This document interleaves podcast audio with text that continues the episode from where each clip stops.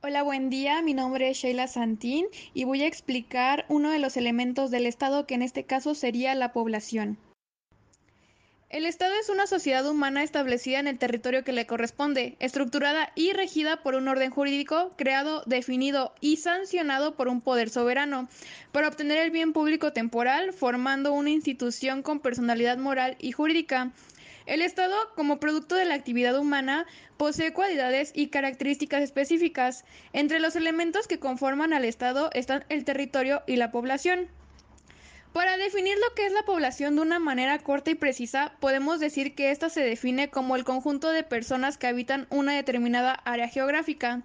La población se encuentra repartida entre los diversos estados que existen en la superficie terrestre, es decir, no existe un estado que abarque toda la población mundial. Entonces, es así como llegamos al tema de la nacionalidad. ¿Cómo puede definirse la nacionalidad? Se define esta condición como la que reconoce a una persona la pertenencia a un Estado o nación, lo que conlleva una serie de derechos y deberes políticos y sociales. ¿Cómo se adquiere la nacionalidad? Bueno, existen dos tipos de nacionalidad, por nacimiento o por naturalización.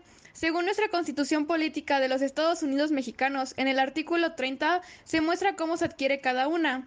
Son mexicanos por nacimiento aquellas personas que, número uno, nazcan en el territorio de la República, saco el fuera la nacionalidad de sus padres. Número dos, nazcan en el extranjero de padre y o madre mexicanos nacidos en territorio nacional o mexicanos por naturalización. Tres, nazcan a bordo de las embarcaciones o aeronaves mexicanas. Y son mexicanos por naturalización aquellas personas que, uno, sean extranjeras que obtengan de la Secretaría de Relaciones carta de naturalización y dos, la mujer u hombre extranjeros que contraigan matrimonio con una mujer u hombre mexicano.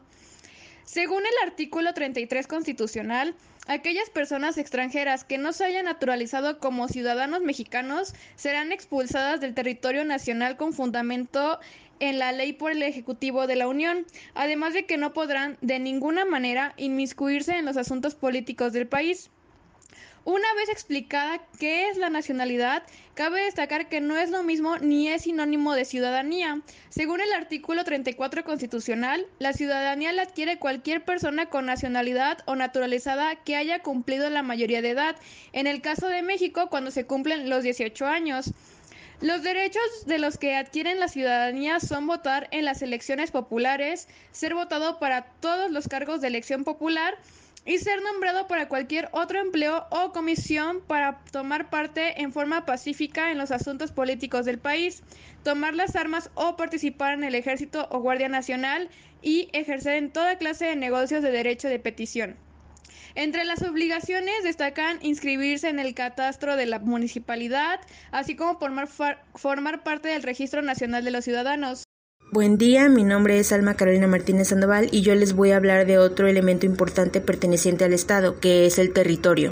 El territorio es un elemento de primer orden colocado al lado del elemento humano en cuanto a que es imprescindible para que surja y se conserve el Estado. La población que compone el Estado debe estar permanentemente establecida en un espacio específico, el cual comprende, además de la superficie terrestre, el subsuelo, la atmósfera y el mar territorial, al igual que la plataforma continental. El Estado necesita de un territorio para realizar su misión y sus fines, es decir, necesita una porción determinada del suelo que le proporcione los medios necesarios para satisfacer las necesidades materiales de su población. Sin embargo, hay que tomar en cuenta que no todos los estados pueden satisfacer sus necesidades debido a las diferencias geográficas existentes entre sus territorios. Y si ese es el caso, ¿cómo pueden obtener los elementos faltantes? La respuesta inmediata sería buscarlos en otros lugares, lugares que podrían pertenecer a otro estado.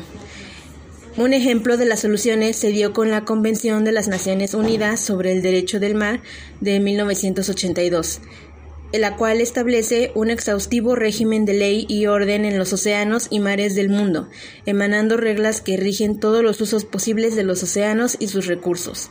La Convención agrupa en un solo instrumento las reglas tradicionales para los usos de los océanos y, al mismo tiempo, introduce nuevos conceptos jurídicos y regímenes y aborda nuevos retos. El convenio también proporciona el marco para el desarrollo futuro de áreas específicas del derecho del mar. De acuerdo a su artículo primero, fracción primera, Por zona se entienden los fondos marinos y oceánicos y su subsuelo fuera de los límites de la jurisdicción nacional. La fracción 2 dice, por autoridad se entiende la Autoridad Internacional de los Fondos Marinos. Fracción 3, por actividades en la zona se entienden todas las actividades de exploración y explotación de los recursos de la zona. Fracción 4. Por contaminación del medio marino se entiende la introducción por el hombre, directa o indirectamente, de sustancias o de energía en el medio marino, incluidos los estuarios, que produzca o pueda producir efectos nocivos tales como daños a los recursos vivos y a la vida marina, peligros para la salud humana, obstaculización de las actividades marítimas, incluidos la pesca y otros usos legítimos del mar, deterioro de la calidad del agua del mar para su utilización y menoscabo de los lugares de esparcimiento. El artículo 2 nos habla del régimen jurídico del mar territorial, del espacio aéreo situado sobre el mar territorial y de su lecho y subsuelo. El punto 1 dice, la soberanía del Estado ribereño se extiende más allá de su territorio y de sus aguas interiores, y en el caso del Estado archipelágico, de sus aguas archipelágicas, a la franja del mar adyacente designada con el nombre del mar territorial. 2. Esta soberanía se extiende al espacio aéreo sobre el mar territorial, así como al lecho y al subsuelo de ese mar. 3. La soberanía sobre el mar territorial se ejerce con arreglo a esta convención y otras normas de derecho internacional. El artículo 3 establece la anchura del mar territorial. Todo Estado tiene derecho a establecer la anchura de su mar territorial hasta un límite que no exceda de 12 millas marinas, medidas a partir de líneas de base determinadas de conformidad con esta convención. Otra de las pautas establecidas dentro de la Convención fue el uso de las zonas pertenecientes a cada Estado y como cada parte debe respetar las zonas que no le pertenecen. El artículo 55 establece el régimen jurídico específico de la zona económica exclusiva. Define la, la zona económica exclusiva que como un área situada más allá del mar territorial y adyacente a este sujeta al régimen jurídico específico establecido en esta parte, de acuerdo con el cual los derechos y la jurisdicción del Estado ribereño y los derechos y libertades de los demás estados se rigen por las disposiciones pertinentes de esta convención. Al igual que existe una especie de control respecto al territorio de manera internacional para evitar que se interfieran unos con otros, existe un propio régimen jurídico interno que permite manejar el territorio de cada nación. Un ejemplo aquí es el de pues los Estados Unidos mexicanos a partir de su constitución, en la cual pues habla de cómo se va a manejar el territorio. Hola, buenas tardes, espero todos se encuentren muy bien. Mi nombre es Michelle Rosales y yo les voy a hablar de la parte componente del Estado que es el territorio. Yo les explicaré de manera sencilla algunos artículos de la Constitución mexicana que considero más relevantes para conocer la extensión territorial nacional. Empezaremos con el artículo 42, porque es donde se establece qué comprende el territorio nacional. Número 1. El de las partes integrantes de la federación, es decir, los estados. Número 2. El de las islas, incluyendo los arrecifes y callos de los mares adyacentes. Número 3. El de las islas de Guadalupe y las de Revillagigedo, situadas en el Océano Pacífico. Número 4. La plataforma continental y zócalos submarinos de las islas, cayos y arrecifes. Número 5. Las aguas de los mares territoriales en la extensión y términos que fija el derecho internacional y las aguas marítimas interiores. Número 6. El espacio situado sobre el territorio nacional con la extensión y modalidades que establezca el propio derecho internacional. Después de este artículo número 42, vi que los de los artículos 43 al 48 se habla de diferentes puntos de vista de, estas, de esta extensión territorial. Por ejemplo, el contenido que hallamos en los artículos 43 y 44 es meramente la composición de los estados o entidades federativas que comprende la nación. Del artículo 45 al 47 nos habla sobre la soberanía que, regirá cada entidad y el trato en armonía que debe existir en tanto al respeto de su extensión territorial.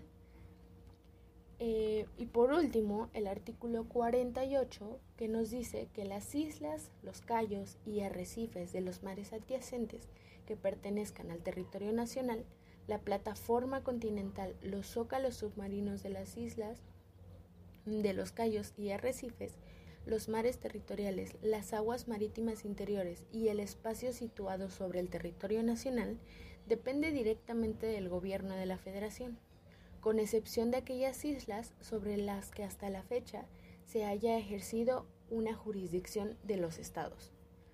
Ahora sí, pasaría yo entonces al artículo 27 que nos habla sobre los objetivos y el para qué se pueden utilizar estas tierras y también nos da un, un, breve reglamento sobre cómo es que podemos obtener el dominio de estas tierras.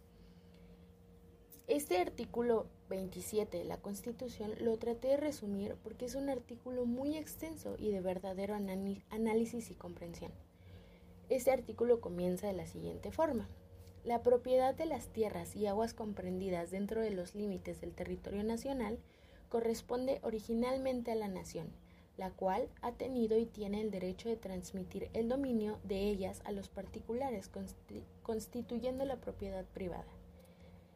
Este artículo, como ya lo había dicho, trata sobre los objetivos de cómo debe utilizarse el territorio. Entre ellos logré rescatar algunos que son beneficio social, aprovechamiento de los elementos naturales que son susceptibles a la apropiación, con el objeto de hacer una distribución equitativa de la riqueza pública, cuidar de su conservación, el desarrollo equilibrado del país y el mejoramiento de las condiciones de vida de la población rural y urbana, preservar y restaurar el equilibrio ecológico para el fraccionamiento de los latifundios, para disponer, en los términos de la ley reglamentaria, la organización y la explotación colectiva de los ejidos y comunidades, para el desarrollo de la pequeña propiedad rural, y para el fomento de la agricultura, de la ganadería, de la silvicultura y cualquier otra actividad, sea rural o urbana. También se explica que el dominio de la nación es ineable e imprescriptible. La explotación, el uso o el aprovechamiento de los recursos de que éste se trata por los particulares o por sociedades constituidas conforme a las leyes mexicanas no podrá realizarse sino mediante concesiones otorgadas por el Ejecutivo Federal, el cual es el único con la facultad de conceder estas concesiones, valga la redundancia, eh, de acuerdo con las reglas con las reglas y condiciones que establezcan las leyes, salvo en la radiodifusión y las telecomunicaciones. Tratándose de petróleo y de hidrocarburos sólidos, líquidos o gaseosos en el subsuelo, la propiedad de la nación es ineable e imprescriptible. No se otorgarán concesiones, aun así sea con la facultad y con el permiso del Ejecutivo Federal. La nación ejerce una zona económica exclusiva situada del mar territorial y el adyacente a este, los derechos de la soberanía y jurisdicciones que determinen las leyes del Congreso, la zona económica exclusiva se extenderá a 200 millas náuticas medidas a partir de la línea de base desde la cual se mide el mar, el mar territorial. En aquellos casos que esa extensión produzca superposición con las zonas económicas exclusivas entre otros estados, la delimitación de las respectivas zonas será en la medida que resulte necesario, mediante acuerdos con estos estados.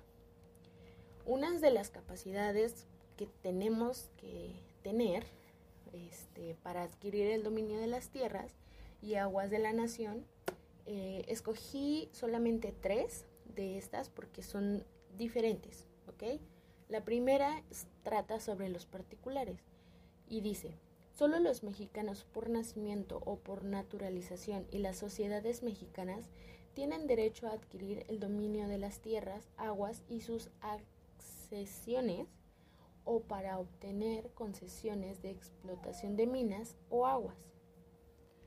La número dos nos habla sobre, sobre las sociedades mercantiles que nos dice, las sociedades mercantiles por acciones se podrán, se podrán ser propietarias de terrenos rústicos, pero únicamente en la extensión que sea necesaria para el cumplimiento de su objeto. Y la número 3 que elegí nos dice que las entidades federativas, lo mismo que los municipios de toda la República, tendrán plena capacidad para adquirir y poseer los bienes raíces necesarios para los servicios públicos. Este se encuentra entre otras más fracciones, pero se me hizo muy importante resaltarlas porque trata sobre tres tipos diferentes de dominio, que es la particular, la de comercio y la del Estado, la del gobierno. Entonces, se me hizo muy importante resaltar estas tres pero en realidad son, me parece que nueve fracciones las que nos dicen las capacidades de adquirir el dominio de las tierras. Eso sería todo. Muchas gracias.